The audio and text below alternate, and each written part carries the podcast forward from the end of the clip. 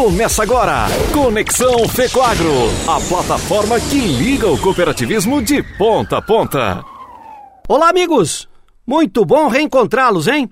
Olha, no mês de setembro, o agro reverencia uma categoria que tem sido essencial para o desenvolvimento do campo. Estou falando do médico veterinário. Hoje, a sanidade e o bem-estar os conceitos de produção e de produtividade, as consultorias técnicas, a prevenção das doenças, as cirurgias e mais uma infinidade de outras ações fazem parte da rotina de um médico veterinário. São mais de 80 áreas de trabalho. Pense num profissional que ganhou respeito, notoriedade e que tem sido fundamental, principalmente para o setor agropecuário brasileiro.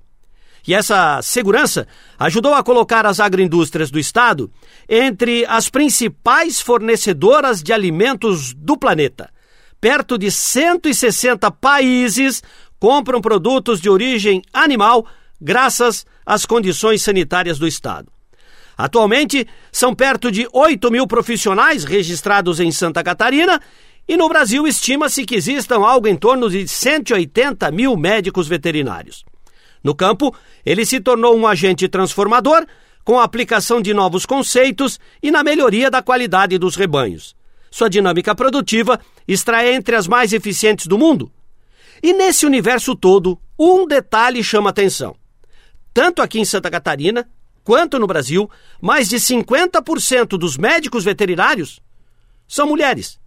E para dar voz a essas maestras do campo, viemos até Videira para conhecer a história da Laís e da Carla. A Carla Mário de Souza é a mais experiente. Fez boa parte da carreira nos Estados Unidos, onde aprendeu muito sobre a cadeia de suínos.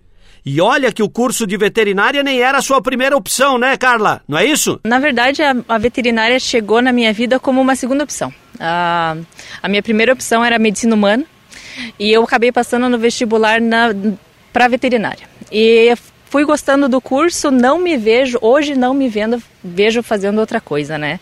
E eu queria trabalhar, na verdade, com animais selvagens, mas o nicho de animais selvagens hoje é muito pequeno. E foi numa viagem vindo para videira que eu conheci, na verdade, o suíno.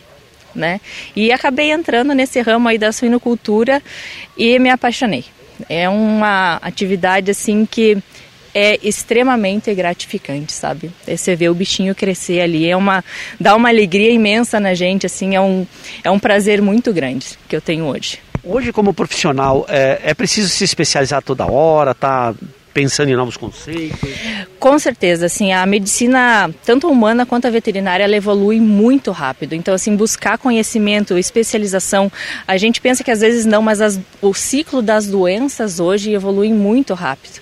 Ah, que nem a gente tem hoje doenças que não existiam, que nem a, a peste suína africana que está acontecendo na, na China, surtos que eram doenças que não existiam que você a gente não ouvia falar há muito tempo e estão surgindo de novo. Então, ah, o estudo, a especialização, a busca do conhecimento, ela tem que ser constante. Não dá para a gente parar no tempo.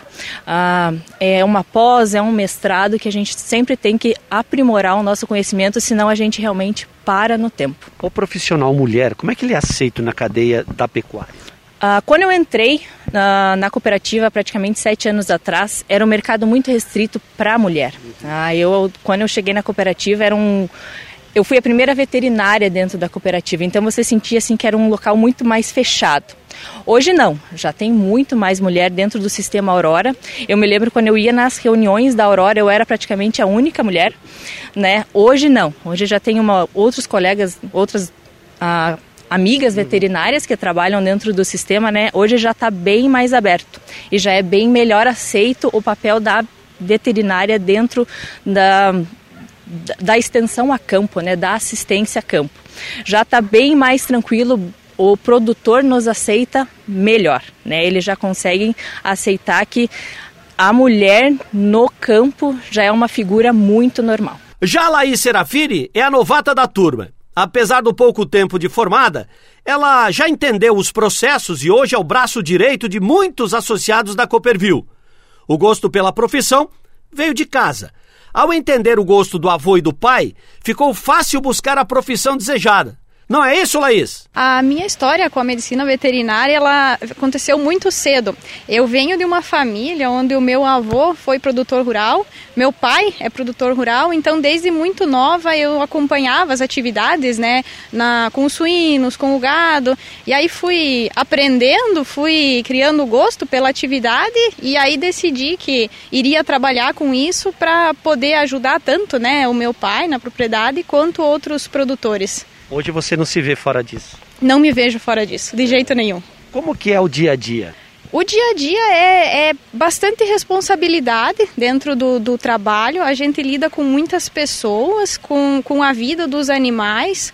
Então, o trabalho com os produtores é bastante desafiador e, ao mesmo tempo, muito gratificante. Uhum. A gente sabe que o que a gente está levando de informação né, para o campo vai contribuir para a melhoria dos resultados e para o produtor ganhar mais. Então, isso é uma coisa muito importante e que, ao mesmo tempo, gera muita responsabilidade para o médico médico veterinário.